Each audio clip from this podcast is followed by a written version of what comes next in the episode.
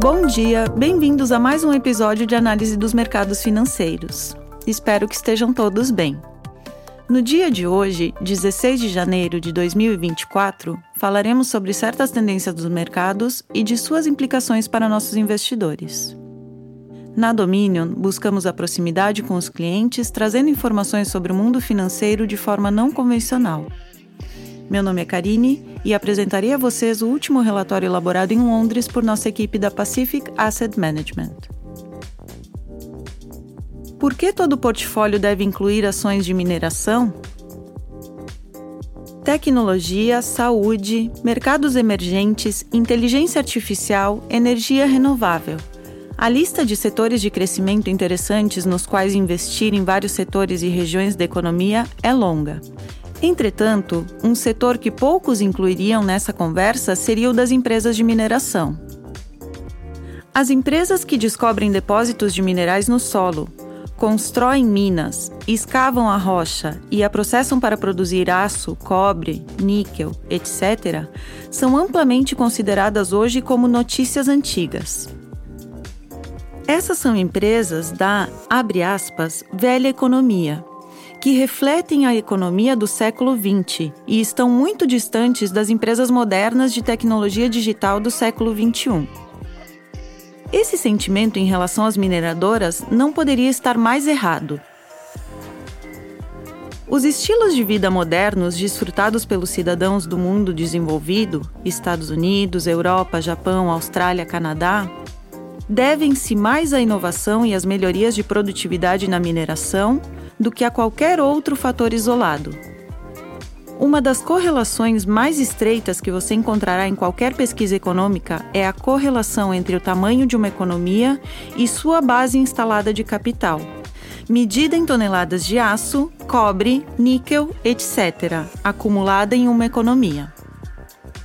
Diferentemente de muitos produtos, os metais industriais como o aço e o cobre não são consumidos, mas instalados em uma economia na forma de ativos de capital, edifícios, estradas, ferrovias, portos, veículos, etc. Esse estoque de capital acumulado facilita a melhoria do estilo de vida e o aumento do crescimento econômico que personifica o estado da economia moderna europeia ou americana. E ele foi construído com base na rápida acumulação e instalação de capital na forma de metais extraídos por empresas de mineração.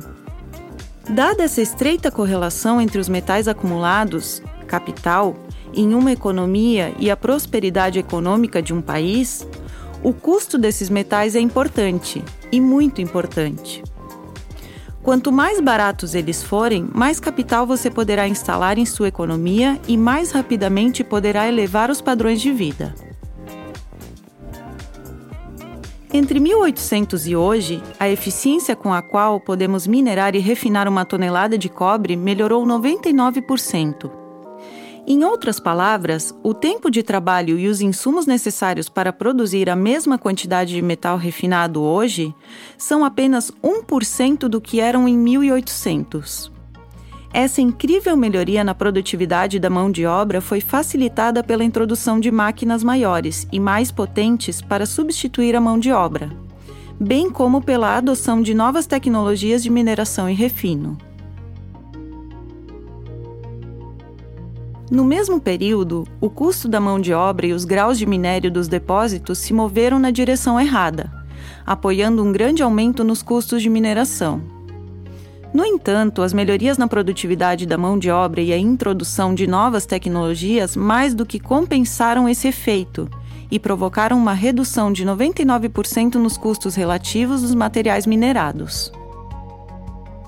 Foi essa melhoria maciça na produtividade da mão de obra na mineração que facilitou a rápida industrialização da Europa, dos Estados Unidos e atualmente da China e do leste asiático.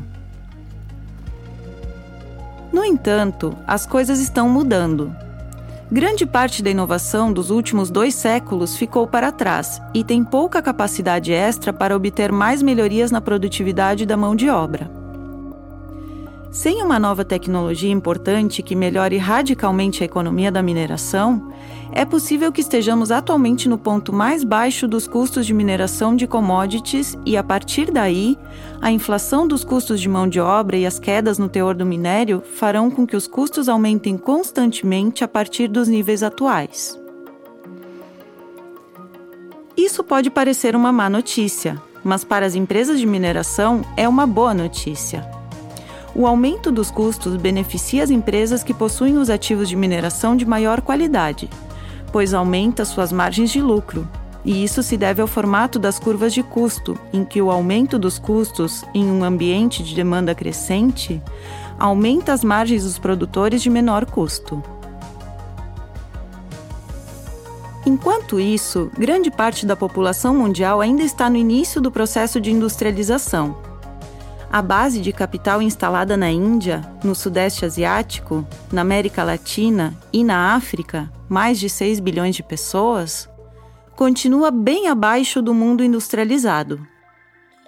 Se os dois terços mais pobres da população mundial tiverem que sair da pobreza, isso será feito com base no crescimento contínuo da demanda por metais industriais instalados em suas economias como capital.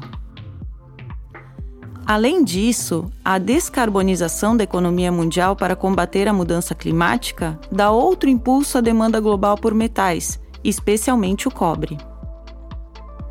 O cobre é fundamental para qualquer sistema eletrificado devido às suas características de condutividade. E à medida que a economia mundial deixa de usar combustíveis fósseis e passa a usar veículos elétricos, energias renováveis, armazenamento de energia e redes de eletricidade mais complexas, a demanda incremental por cobre até 2050 poderá aumentar mais de 300% em relação aos níveis atuais. Portanto, temos uma espécie de tempestade perfeita para os preços dos metais industriais. Uma grande onda de demanda atingindo um lado da oferta com pouco espaço para melhorar a produtividade, o que deve significar preços mais altos. Preços mais altos são bons para as margens das empresas de mineração. Possuí-los em um portfólio oferece aos investidores exposição a essa tendência de longo prazo e atua como uma proteção contra a inflação. Nada mal. Espero que tenham gostado do episódio de hoje. Mais uma vez, faço o convite àqueles que queiram nos seguir no Spotify e deixar suas sugestões e comentários através de nossos canais de comunicação. Até a semana que vem! Um abraço. As opiniões refletidas neste podcast são do autor na data da publicação e não necessariamente as da Dominion Fund Management Limited. O conteúdo deste podcast não pretende ser uma assessoria de investimento e não será atualizado depois da publicação. Imagens, vídeos, citações de literatura e qualquer material que possa estar sujeito a direitos autorais são reproduzidos total ou parcialmente neste artigo com base no uso justo aplicado a reportagens de notícias e comentários jornalísticos sobre eventos.